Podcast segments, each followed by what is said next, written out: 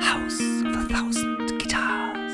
Episode 9. A Springsteen Journey. Ey, yo, ganz schön viel Zeit vergangen seit der letzten Episode. Ich weiß im Moment aber nicht so richtig, was überhaupt von der aktuellen Tour denken, geschweige denn was über sie sagen. Springsteen spielt im Gegensatz zu früher eine sehr, sehr stabile Setlist. Das hat er so, glaube ich, bisher eigentlich nur bei seiner Broadway-Show getan, oder? Little Steven vergleicht das Ganze aber auch mit so einer Art Broadway-Show und sagt, dass es diesmal eben nicht darum ginge, ständig irgendwas anderes zu machen, sondern einem gewissen Narrativ zu folgen. Und er verteidigt in Interviews und äh, bei seinen Twitter-Rants das Ganze intensiv. Gleichwohl spürt man auch, dass in der Fanbase das doch hier und da für Irritation sorgt. Auch dass Springsteen äh, schon anfing, dann doch nach und nach weniger Stücke zu spielen. Little Steven meinte dann, wer ein Konzert beurteilt nach der Anzahl der Songs oder Stunden, die vergangen sind, würde es nicht kapieren, es ginge um die Intensität und die Experience.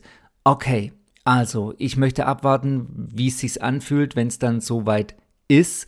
Vermeide momentan auch mir irgendwelche Clips anzugucken auf YouTube der aktuell schon laufenden Konzerte, um irgendwie noch etwas aufzusparen und hoffe, wenn ich dann da stehe und mir das angucke, dass es mich dann erneut fasziniert, begeistert und ich nicht nur einmal, sondern jedes Mal von den sechs Konzerten danach mir denke, wow, yeah, dieser Abend war besonders, wow, yeah, dieser Abend war es wert.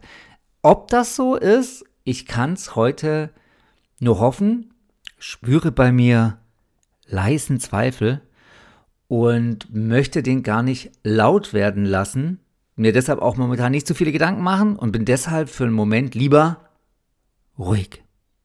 Wie geht's dir? Was sagst du? Lass mal hören. House of a Thousand Guitars.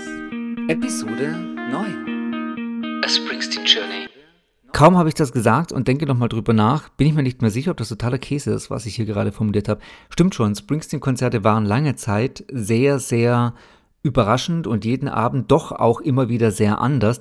Aber etwa die Tunnel of Love Express Tour, die bei mir die Liebe zu Springsteen so richtig intensiv entfacht hat, die war, glaube ich, auch ähnlich konfektioniert. Oder?